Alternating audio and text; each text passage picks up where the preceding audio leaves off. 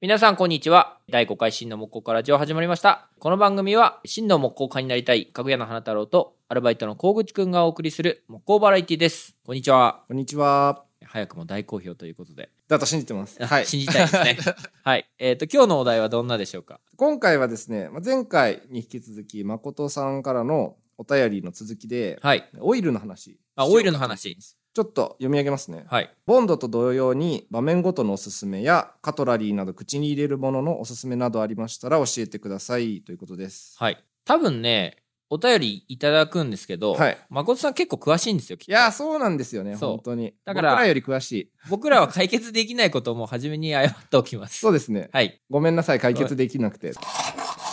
どんなオイル使います僕はね、まあ、ぶっちゃけ言うと、最近あんまりオイル使わないんですけど、はいはい。使うオイルで言うと、オスモ。あ、オスモですね。そう定番ですけど、はい。オスモいいじゃないでのすかフロアフロア、フロアのクリア。そうフロアのエクスプレスかなはいはいはい。塗ってますねあの、いいですよね。1回で済むしね。うんしあでもねやっぱ2回塗った方が個人的には好きですね、はいはいはいはい。でなんかあのオイルとワックスのはい。具合が僕はあれが結構好きですね比率うん的うんうんうんうにんワックス多すぎると、はい塗るのに大変だしすごいこう、テロテロですよね。でもったりそうと。もったりとしちゃってはい。大変なんですけど脱ぐのがね大変なんですけどそオイルが多すぎるとシャバシャバすぎてどんどんどんどん吸い込んでいってしまってう。確かに、あの、どんだけ塗ればいいんだっていう。そうそうそう。ね、これなんか、あんな高いのに、そうほほぼ吸い込まれて終わるんではないかという。あれもう結構ブラックホール状態に吸い込まれてきますよね。ね、ね、材料によってはね、そう杉とか塗ったらえらいことになりますから。そうなんですよね。で、量をケチると、あの、塗りムラっていうか、オイルでもちょっとあそうそうそう塗りムラができるので、そうなんですよね。あの、下に塗るやつはもうしっかりと、うんうんこ吸い込ませておきたいとういんううんうんうん感じはありますよね。エクストラとはいノーマルと両方使ってますよね。あそうですね。あ、これちょっと後で話しますけど、ちょっとこの間までは、あの、オスモのエクストラとノーマルですね。うんうん。ノーマル使ってるんですけど、一応、オイルの変遷というか、あ、そうですね。オイル履歴うんうん。としたら、ちょっと初めはちょっと分かんないですけど、まあ、ざっと上げていくと、はいまあ、使ってるのはオスモ、はい。あとバトン、はい。えーイロハ、はい。あとワトコ、はい。ワトコでユーロ、ユーロ。はい。あと、ちょっとまあ、これがオイルかと言われるとまあ半々なんですけど、まあ、オリオ2をはい。はい。使ってましたね。はい。で、えっと今は、えーユーロ、うんうとん。オスモのノーマルうん。を使ってます。うんうん。やっぱりあの、結構オスモ高いので、うんです吸ね。い込まれてっちゃうので、割とちょっといいオイルないかなと思って、うんうん。ユー。ロ。ユーロを今使ってみてます。うんうんうん。で、イロハも好きなんですよ。うんうなんん。か、日本のメーカーだし。ね、わかりますよ、すごい。あの、基本的に国産を応援したい派なんで、できることなら。そう、できることなら。そうですよね。うん。ま国あ、内でいいものあるんだったらねそうそうそうそうあれ。ば。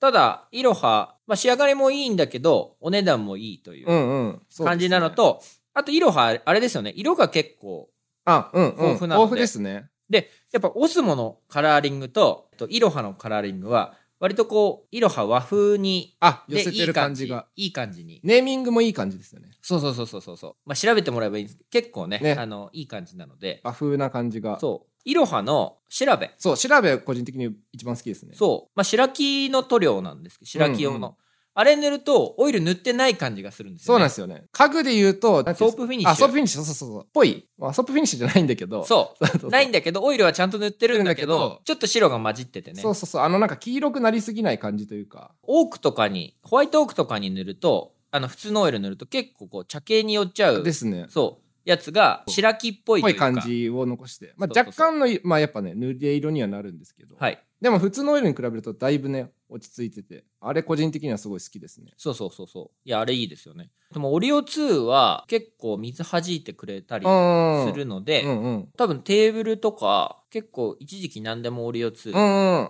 塗ってました。僕もそうかもしれないです、うん一時期で もう使わないという そう、オリオ2いいんだけど、いいんだけど、でも、えっと、若干やっぱウレタン入ってる分、こう、ツヤ、ツヤが、うんちょいウレタンっぽかったので、あーだったら、だったらオイルでいいかっていううんうんうんなるほどね、感じで今、オイルうんうん一うん辺倒でございます。なんか結局機能性もなんか個人的にははいなんかどっちつかずな感じがして、うんうんだったら機能性もっと求めるんだったらウレタンやった方がいいしはい はい。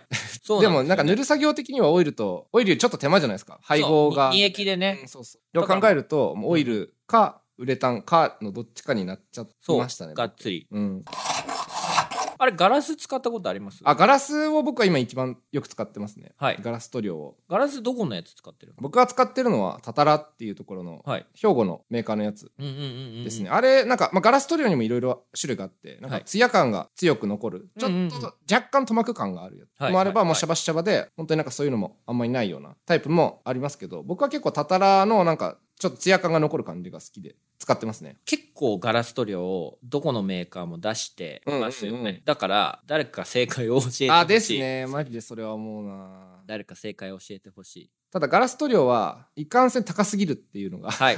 高いですよね。まだこなれてない感はありますよね。全。然もうオイルとかの比じゃない高さなので、はいはい。小物にしか使えないですねあでも一回テーブルで使いましたけど結構なテーブルに使ってたよね。結構なテーブルに使いましたそう。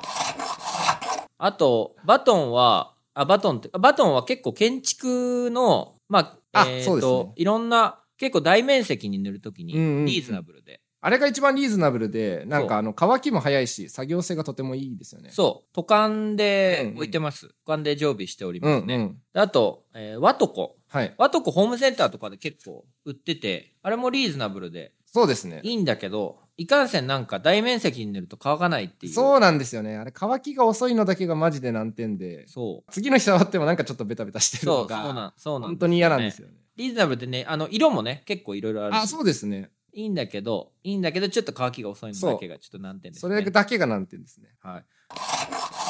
誠さんは何使ってんのかね。。ね、誠さん何使ってるんですかね。うん。あと、他の人も多分、いや今にああげた以上に多分いろいろオイルあると思うんで。ね、あの有名どこだと他にもね、リボスとかね、あるじゃないですか。あ、あるある。リボスね、使ったことないんだよな。僕もないんですよ。結構ね、だから毎回聞くんすよ。うん。家具屋さんとか行った時に、オイル何使ってはるんい、ですかそうですよね。あ、あと僕、あれ、一回あれ使ってたわ。名前が読めないんですけど、なんかね、ジュラキーみたいな名前のジュ。ラキみたいな。日本語訳するとジュラキーみたいな名は前いのはいはいはい。オイルがあって、それはなんか一応なんか輪染みができにくいみたいな触れ込みの、はい。ドイツの黄色いパッケージの、ちょっと今調べますね。なんだっけな。とプ輪染みラネットカラーだった。輪染み問題強いよね。テーブルに関しては本当にそうですよね。輪染み問題が。なんかね、多分値段さえ解決すればなんか最適解はガラスのような気がするんだけ ど。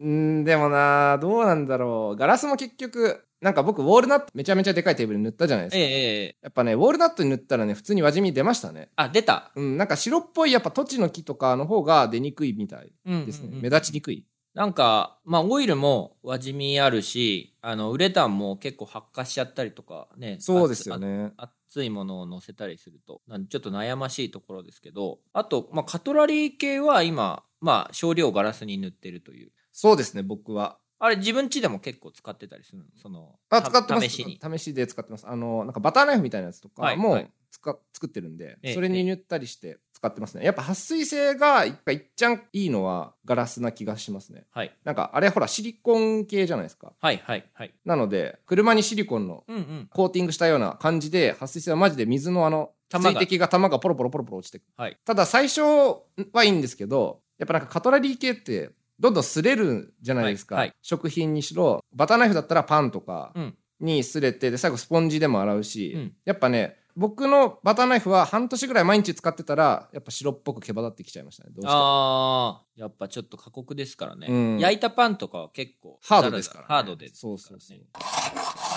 なんかこれ次回のちょっと予告も兼ねてなんですけど去年えー2022年の12月に南京ガンナの講習会にちょっと行ってきたんですよねね二人行ってきましたね。はい、大久保さんを講師に招いて、はい。大久保ハウス木工社のはい大久保さんですね。なんかそこで大久保さんはヘラキベはラいキベラ。に関しては、えっと無塗装ではい。刃物仕上げでいくと結構毛羽立たないとはい。いうことを言っててワークショップで実際に作ってたやつを僕使ってるんですけど自分でね、はいはいやったやつをそれ結構毛羽立ってませんね、うん、僕もあの木べらはそう講習会で作ったあの南京ガンナで自分たちで削って、はい刃物仕上げでにした木べらは今のところほぼ毛羽立ってないですねだからちょっとね、次回、南京ガンナのその講習会の様子というか、うん、そうですね。レポを。レポをしたいなと思っておりまして、はい。ただオイルに関しての最適解は、今回ちょっと見つかってないという。そうですね。すいません すいません。はい。難しいですね。難しいですね。オイルにそもそもなんか、あまり機能性とかまで求めない方がいいのかもしれないですね。なんとなく。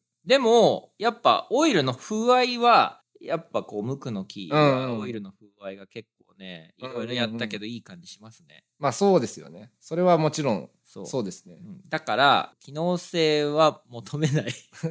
求めすぎちゃいけない。そう、過ぎちゃいけないですうんね。まあ、ちゃんとやればね、あの、撥水もするんですけど。なんで、うちは、え常備してるのは今、えーバトン、ユーロ、オスモのノーマルか。はいはいはい。はいあと、外部用クリアも、あ、外部用もね、使ってうんますよね。あの、クリアも使ってます。あ、縦具に一回使いましたっけ縦具で。そう、縦具で。縦具はね、割とバトン使ってますあーそっねか。乾きが早いし、うんうんうんうん。いいかなと思いました。はいだから、いろいろ、あの、手探りです。そうですね。はい。というわけで、ちょっとまあ使ったことあるやつだけですけどね。そうですね。ちょっとリスナーのさんの中にもこんなオイルこんなオイルあの名前が出てなかったけどこんなオイル使ってますっていうのそうですね。あればあればあと教えてほしいですね。塗料系あの色付け系とか着色系とかああ、そう、着色系、今個人的に一番気になってるのが、はいルビオモノコートってやつ。はいルビオ気になりますよ ねルビオがめっちゃ気になるんですよ。まこまたこれも高いんですけど ね。あれ高いよねあれはなんかレベチですよね、ちょっと高さが。でも動画見ると使ってみたいよねね使ってみたくなりますよね、あれ。ルビオモノコートはちょっと使ってみたいけどまだ手が出てませんね ね